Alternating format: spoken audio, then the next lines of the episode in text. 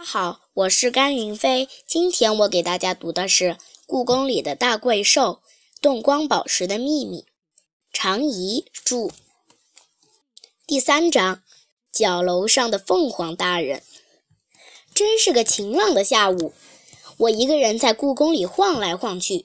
因为是星期六，本来是妈妈要带我去摘樱桃的日子，但是因为有特别着急的工作，他只能又把我扔在了故宫里。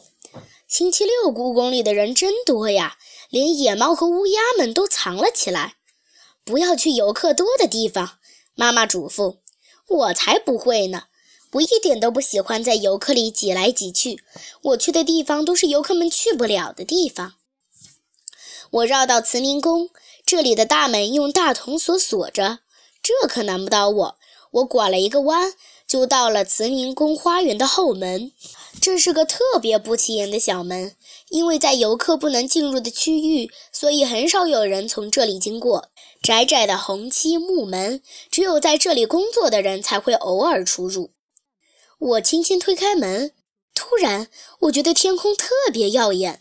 就像是擦亮的蓝玻璃，连琉璃瓦和红墙上都印上了淡蓝色。咦，我呆住了，眨巴了两下眼睛。啊，花园里不是我见惯了的亭子假山，而是成片的松柏和梧桐树，树下面是一整片绿油油的三叶草。我屏住气，自己究竟在什么地方？怎么没有一点慈宁宫花园的样子？难道走错路了吗？我从很小的时候起就在故宫里跑来跑去，摘桃花、偷柿子、逗野猫，这里的每个角落我都跑遍了，怎么不记得有这样的树林呢？还是马上离开吧，我心里想。去问问看宫门的爷爷，这是哪里？他在这里看了四十年宫门了，一定知道。但是树林里好凉爽，三叶草地厚厚的样子，坐起来一定很舒服。休息一会儿吧。我一屁股坐下来，刚才跑了那么久，还真是累了。我捡起一片梧桐树叶当扇子扇着风，不知不觉，四周已经是黄昏的颜色了。忽然，眼前一闪，有白色的东西飞上树梢，我忽地站了起来。那白色的鸟在夕阳映红了的梧桐树枝上闪着亮光，是鸽子吗？我眯着眼睛望去，还没等我看清楚，扑棱扑棱，不知从哪里又飞来了几只大鸟。从样子上看，它们应该就是鸽子，但是为什么没有一只我认识呢？不是吹牛，猫、狗、刺猬、乌鸦、鸽子，故宫里的小动物没我不认识的。故宫里的每只鸽子都是有名字的，伯爵、黑顶、小二哥，这些名字一半是我起的。可是眼前的这些鸽子，我却一直都不认识，它们是从哪里来的呢？太阳落山前，树梢上已经站满了鸽子，像是绿叶间一簇一簇白颜色的花。在太阳的最后一道光亮消失之前，一只大鸟飞进了树林。那只鸟的翅膀简直就像天鹅绒一般绚丽闪亮，让人觉得只要稍稍碰一碰那羽毛，指尖就会被染上金色。我心跳得厉害，绷紧了身上所有的神经。这不是凤凰吗？在故宫的房檐上、壁画上、瓷器上，无处不见的凤凰，现在就活生生的在我眼前，轻盈地飞上树梢，那么大，那么炫目。就像是电影开场前的瞬间，偏偏这时候天一下子黑了。凤凰呢？我抬头去找，哇！刚才那些看起来普通的鸽子，此刻却一只只照亮了起来，像是一只只鸽子灯笼，把树林都照亮了。同时，我的耳朵也听到了一些不可思议的声音。天气热起来了，听说唐山在举办鸽子大赛。怎么能有京城举办的鸽子大赛好看？我们这些品种应该已经都灭绝了。是鸽子们在聊天啊！我坐在树下面，看着那些树梢上的鸽子。这样一看，这些鸽子还真的与众不同，都是些我没见过的品种。比如那只黑色的鸽子，浑身的羽毛油黑油黑的，要不是仔细看，一定会把它认作乌鸦。还有那只戴着顶黑色的老虎帽，样子真可爱，居然还有紫色斑纹的鸽子，像是披着紫色披肩的公主。何必？好久没看见你了。是凤凰在说话，它的声音细细的，如同女高音一样。是啊，已经习惯那个世界安静的生活了。一只漂亮的白鸽回答：“它雪白的羽毛背后有一条长长的黑线。”凤凰大人最近好像胖了呢，正在烦恼这件事，每天都待在这里，越待越胖。凤凰大人唉声叹气地嘟囔道：“还是你们那个世界好，永远也不会发胖。”话是这么说，但那个世界谁也不想去吧。叫隔壁的鸽子正说着，那只戴老虎帽的鸽子就插了进来。凤凰大人，听说最近故宫里有偷鸽子的贼。是啊，那个小偷专门挑警卫午休的时候来，站在红墙外面，用鸽哨把鸽子引了出去，然后拿网子一扑。凤凰大人也没有办法吗？我呀，不知道告诉鸽子们多少遍了，红墙外的声音是假的，千万不要相信。可还是有鸽子经不住诱惑飞出去。凤凰摇着头。后来我也实在坐不住了，就好好教训他了一下。怎么教训的？后来呢？发着光的鸽子们都围到了凤凰身边。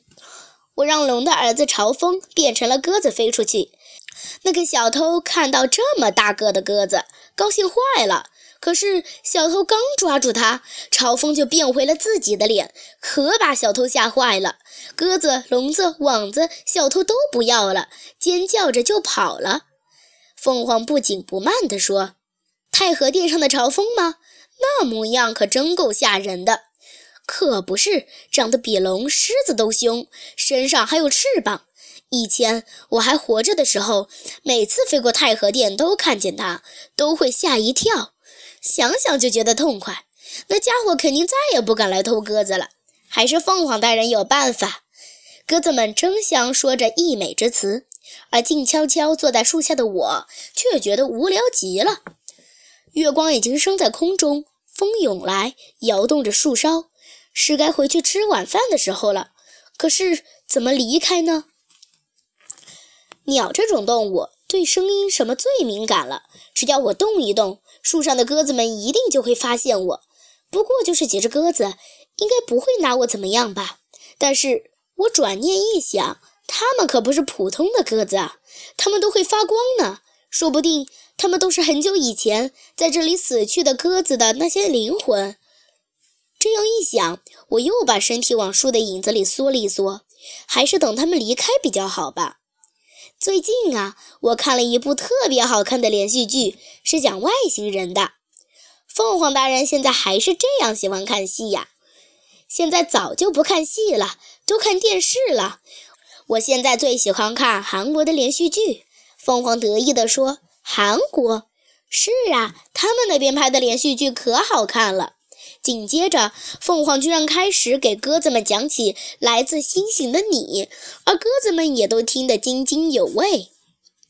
我已经开始在树下打起瞌睡来了。今天跑了一天，实在是累了，而风中飘来的金桂花的香味也让人昏昏欲睡。也不知睡了多久，突然耳边风琴一样的风声把我惊醒。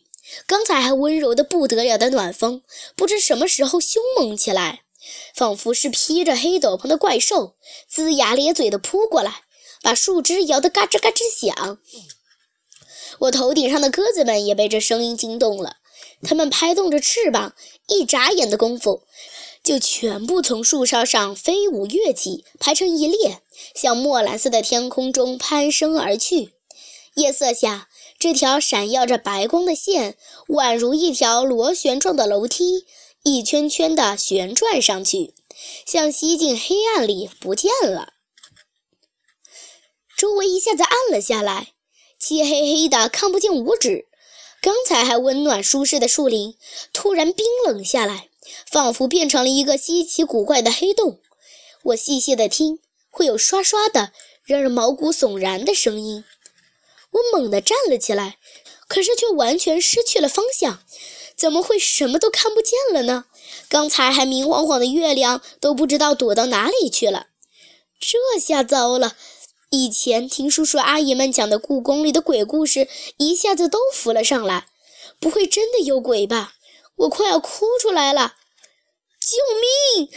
我扯着嗓子大喊。这时候，不不管是谁听见都好啊。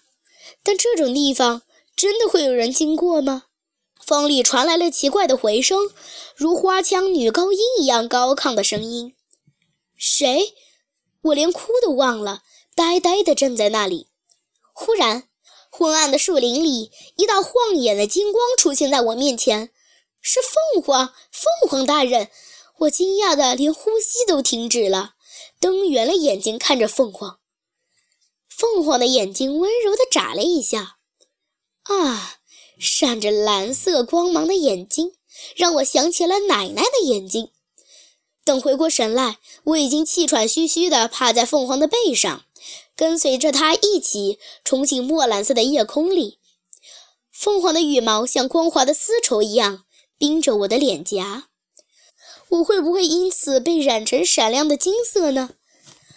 光晃有点目眩，是亮着灯的故宫角楼。凤凰大人在这里把我放下来了，眼睛却望着远方。我顺着他的目光看去，鸽子们的光点像无数只萤火虫，向上向上的升去。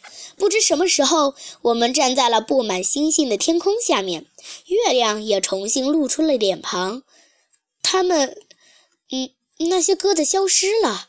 我说，站在凤凰旁边，我的心砰砰地跳个不停。他们回到灵魂的世界去了。说到底，这些不过是在故宫里死去的那些鸽子的灵魂呀。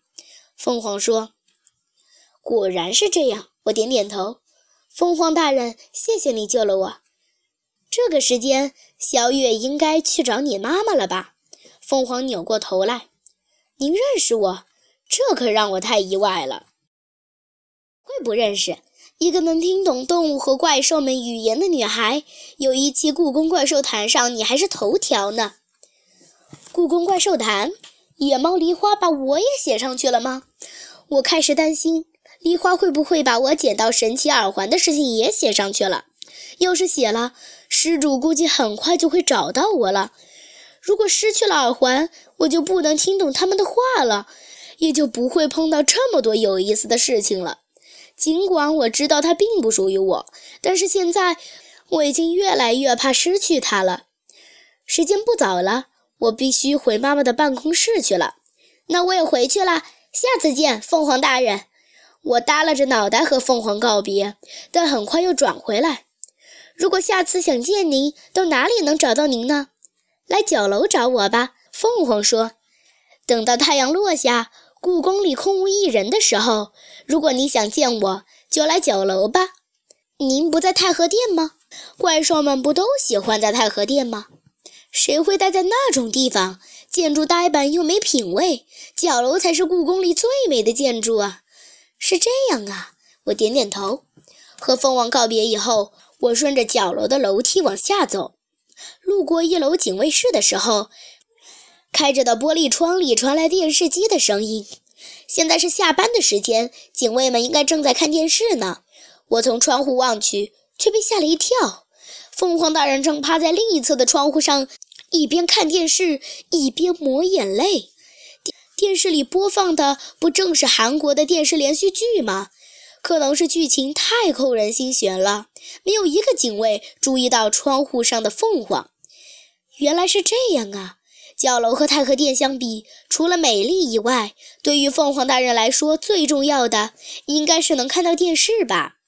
我小跑着回到妈妈的办公室，办公室的灯亮着，办公桌上放着飘着香味的饭菜，但却没有一个人。